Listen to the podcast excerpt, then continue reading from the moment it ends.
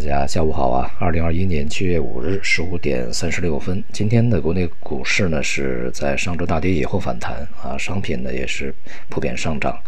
呃，整体来讲呢，市场还是在一个宽幅的这个区间里面进行一个震荡整理啊。在股市里面呢，这个大盘股啊、白马股、权重股啊，这个核心资产表现仍然是相当疲软的。呃，在近一段时间啊，尤其是这个。过去半年的时间里面啊，中小盘股啊、创业板呢，呃，表现都还不错。这个尤其是二季度呢，还录得的上涨啊。但是这个核心资产呢，在一二季度，也上半年呢，都是连续两个季度下跌的啊。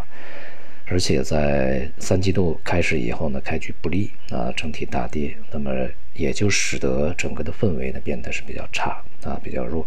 呃，在未来呢，恐怕这些核心资产仍然会有比较大的下行空间啊，尤其是在前期，这个无论从概念上面啊，呃，还是资金上面都追捧比较厉害的啊，一些抱团的股票，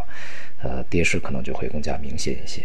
今天呢，也公布了这个六月份的服务业的财新 PMI 啊，我们在前面呢，这个已经看到了，就是这个。官方的制造业啊，这个 PMI、PMI 和财新的这个制造业 PMI，那么都是下行的啊。呃，那么这一次这个服务业的财新 PMI 呢，这个下行的幅度就更大一些，要比制造业更大啊。那么它的这个六月份啊，这个是下降到了五十点三啊，这是这个服务业啊 PMI。而综合的这个 PMI 呢，六月份呢是下降到五十点六，其实都是逼近了这个荣枯线啊。而这个上个月的数字，也就是五月份的数字是分别是五十五点一啊，以及五十三点八，因此呢，也就是说这个下行的幅度是相当大的啊。这里面呢，当然有这疫情啊在局部啊地区有所反复啊这个因素所影响。但是呢，由于啊在这个疫情爆发到现在为止啊。这个，尤其是我们在去年啊控制住疫情以后，那么始终是这个生产端啊它的复苏比较快，而这个呃消费端啊服务业这边的复苏的比较慢一些，需求端啊复苏比较慢一些，而且呢两边的这个差距越来越大啊，呃，而现在呢在这个生产端开始变缓以后呢，这个终端的需求端啊和服务业这样的一个行业呢，它的变化要比这个。啊，制造业和生产端变化的更更加的猛烈，这个呢，其实还是说明一些问题的啊，它可能并不只是，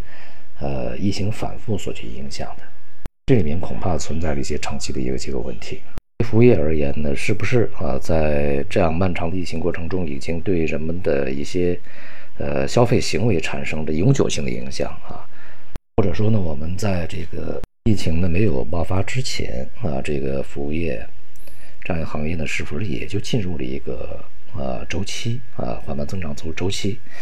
那么同时呢，这个对于啊服务业啊消费这样的一个领域啊，呃人们的这个潜力啊支出潜力究竟有多大？需求的前景受到哪些因素制约？恐怕是我们接下来要去考虑的事情，而不只是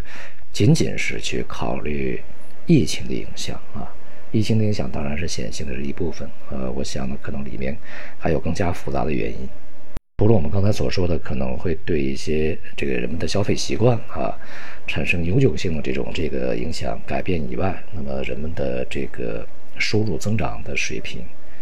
呃，恐怕也是一个问题啊。我们现在经济增速呢和以往的今年远远不一样啊，所以呢，在这个方面呢，呃。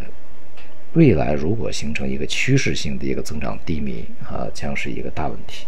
在重点行业方面啊，像我们国家现在也在这个对一些网络安全啊、大数据啊、这个杀熟啊等等吧，这些都在这个加强治理啊，包括这个一些大型的呃科技公司垄断啊。那么同时呢，也对一些 APP 啊，这个加加强这个监管啊，对于这个采取呃收集数据过度啊。那么因此呢，也都是对于这样的其他公司啊，数字公司呢是收紧监管啊，而在国外也是一样，像欧洲啊开始这个要征征收啊这个数字税，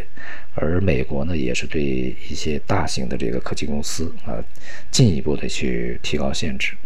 而且呢，在前期也是公布了这些啊比较大型的企业，无论是呃这些科技公司，还是金融公司啊，他们的一些这个税务情况。那么接下来恐怕在这些领域呢，在全球范围内啊，它的加强监管，这个是一个统一的步调。当然啊，对于大企业、大公司、大的科技公司，尤其是啊，它的未来的发展呢，会这个带来比较大的影响啊。具体到现在的市场方面呢，已经进入到一个相对平稳期啊，就是这个结构性的一些整理啊。那么对于里面的一些板块也好，行业也好，可能要改变一下思路，因为现在风格切换的是相当明显的。之前大家所追逐的那些的，呃，尤其是在春节之前啊，资金集集集中涌入的，无论是个人资金还是机构资金，